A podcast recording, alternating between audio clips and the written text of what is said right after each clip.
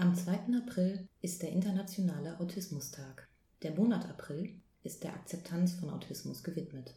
Dies nehme ich zum Anlass, um darüber zu sprechen, wie es ist, eine erwachsene Frau mit Autismus zu sein. Mein Bericht wird nicht vollständig sein, eher ein grober Überblick. Im Laufe dieses Monats werde ich noch mehr Beiträge zum Thema Autismus machen. Ich bin Anna und ich bin Autistin. Ich bin das schon mein ganzes Leben, weiß es aber erst seit ein paar Wochen. Auch deswegen stelle ich mir immer noch die Frage, was genau heißt das jetzt? Ich habe schon früh gemerkt, dass etwas an mir anders ist als an anderen. Ich konnte mich schon immer gut in meine eigene Welt zurückziehen und ich konnte schon immer schlecht Gespräche am Laufen halten.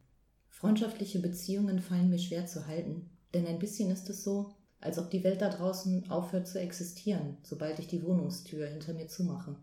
Ich vergesse Termine, Verabredungen, Geburtstage, Vereinbarungen. Ich mag Routinen. Ich mag, wenn jeder Tag ungefähr gleich verläuft. Das gibt mir ein Gefühl von Sicherheit. Unvorhergesehenes verunsichert mich. Spontanität ist wie ein Skill, den ich einfach nicht lernen konnte oder ein Muskel, der mir einfach nicht gewachsen ist. Es ist, als ob in meinem Kopf eine Maschine läuft, ein Emulator. Und dieser emuliert alle Fähigkeiten, die mir abgehen. Ich verstecke, was mich verunsichert. Ich imitiere Verhalten, das ich über Jahrzehnte beobachtet analysiert und ausgewertet habe. Wenn ich mit jemandem eine Unterhaltung führen muss, so habe ich Listen im Kopf. Listen mit Dingen, die ich fragen oder erzählen kann, dazu Anweisungen, was ich jeweils mit meinem Gesicht und meiner Stimme machen muss, während ich frage oder erzähle. Soweit also kein Problem. Ich kann all diese Dinge.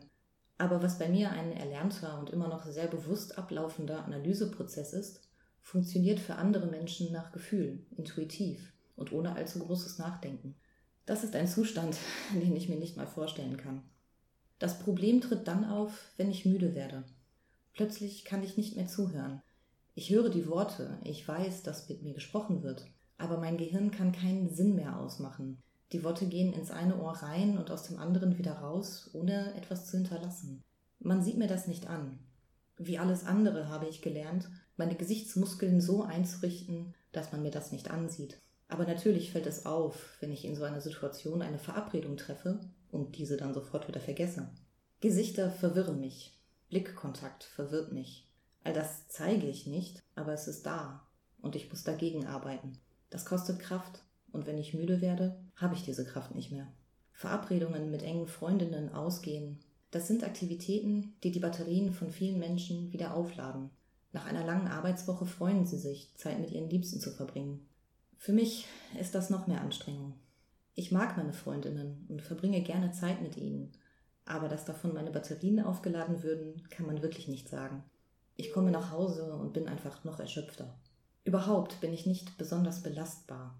Oder anders gesagt, ich habe mich zu lange überlastet und jetzt geht es nicht mehr. Ich habe mich 30 Jahre lang am Standard neurotypischer Menschen gemessen.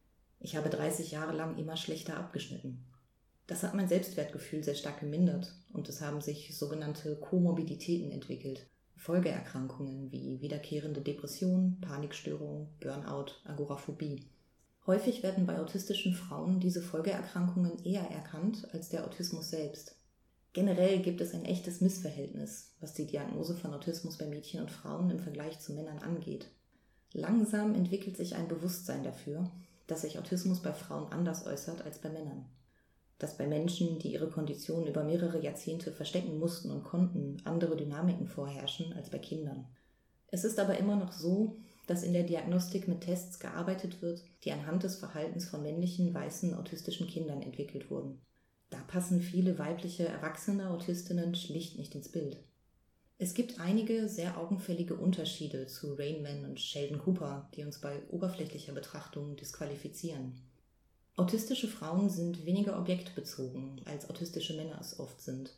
Stattdessen beobachten und studieren wir Menschen im Versuch zu lernen. Häufig entwickelt sich aus dieser Lernstrategie eine echte Faszination, ein Spezialinteresse. Und es ist nicht selten, dass autistische Frauen Psychologie oder Anthropologie studieren und in therapeutischen und sozialen Berufen arbeiten. Auch künstlerische Berufe sind viel vertreten. Zu Schauspielern fällt nicht schwer, wenn man das ohnehin jeden Tag macht, um in sozialen Situationen nicht aufzufallen.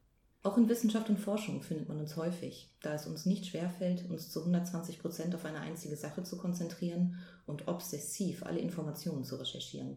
Wenn ich mich fokussiere, vergesse ich, dass ich abwärts meines Halses einen Körper habe. Ich vergesse zu essen, zu trinken. Sogar, dass ich aufs Klo muss, fällt mir zwar alle zwei Stunden mal auf, aber ich bin oft nicht oder nur mit sehr viel mentaler Anstrengung in der Lage, mich loszureißen.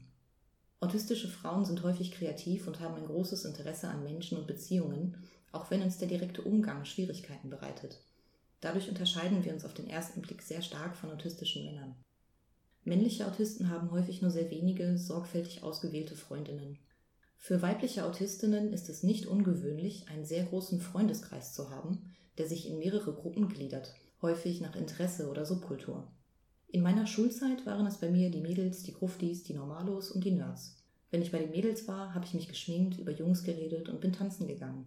Wenn ich bei den Gruftis war, war ich schwarz angezogen und habe über Filme und Philosophie geredet. Wenn ich bei den Normalos war, war ich modisch angezogen und habe über die Schule und die Zukunft geredet.